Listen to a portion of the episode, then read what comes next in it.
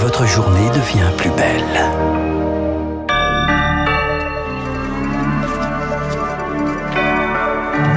Bah, 9h02 sur l'antenne de Radio Classique. On a rendez-vous avec Franck Ferrand dans un instant. Une unité du RAID va être envoyée à Mayotte car il y a euh, sur place une ambiance d'émeute euh, vraiment difficile. Mais voici le journal incontournable avec Augustin Lefebvre. Journée de mobilisation des professionnels de la justice. 3000 magistrats avaient signé une tribune il y a un an dans le monde pour réclamer plus de moyens.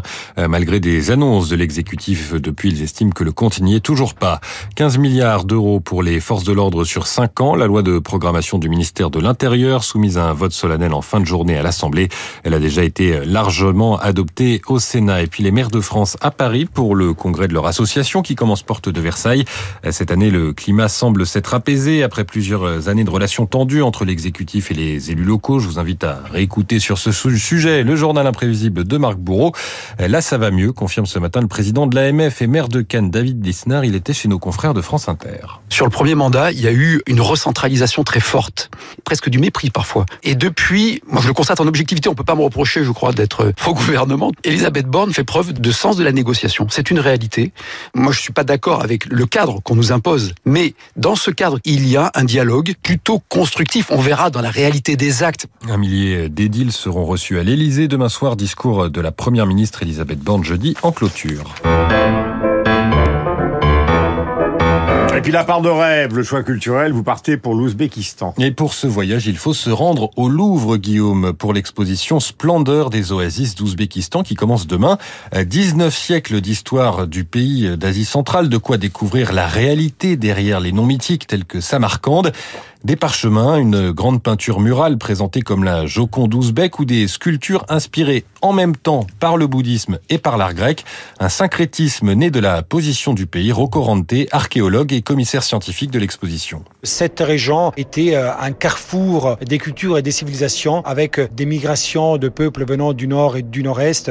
Une croisée des civilisations hein, qui était un peu le pivot commercial et parfois politique aussi entre les grands empires de l'époque ancienne. Rome d'un côté, la Chine de l'autre, la vallée de l'Indus, ainsi que la steppe des nomades iraniens, turcs ou mongols. On retrouve aussi l'Ouzbékistan à l'Institut du monde arabe pour une exposition consacrée au tissu derrière cette forte présence culturelle du pays, une volonté de rapprochement diplomatique. Le président ouzbek visitera les deux expositions aujourd'hui avec Emmanuel Macron. Avant ça, ils auront signé plusieurs accords économiques. On termine avec un point sur la bourse et on retrouve Céline Pantex d'Investir le Journal des Finances. Bonjour Céline.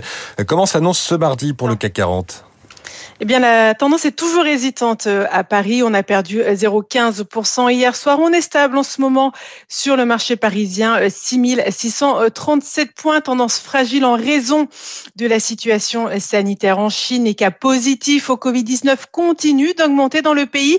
Et à ce stade, personne ne peut dire si Pékin reviendra ou non sur son projet de réouverture de l'économie.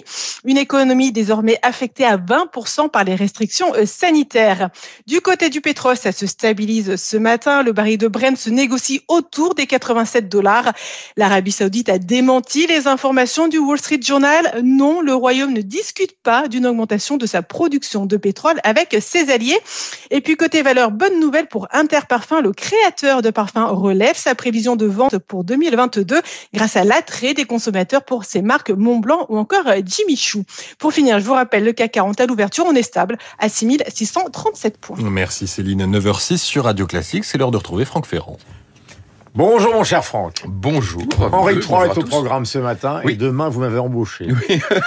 si vous êtes d'accord. Bah, avec bonheur. L'idée c'est de faire ensemble et avec Pierre-Louis Lancel qui est un des co-auteurs de l'ouvrage qui vient de paraître là avec Radio Classique, c'est de faire une sorte de panorama général de nos rois de France. Alors nous évoquons pendant toute la semaine un certain nombre Alors, de du premier des Capétiens jusqu'au jusqu'au dernier en comptant bien sûr tous les Valois, tous les Bourbons, hein, Bien sûr, bien évidemment. sûr. ce qu'on appelait autrefois, vous savez, quand on, quand on lit les, les ouvrages du 19e siècle, on appelait ça les trois races de France, Mm. c'est-à-dire les trois grandes dynasties, les Capétiens directs, les Valois qui sont quand même des Capétiens, et puis les Bourbons. Voilà, je révise pour demain, 9h06.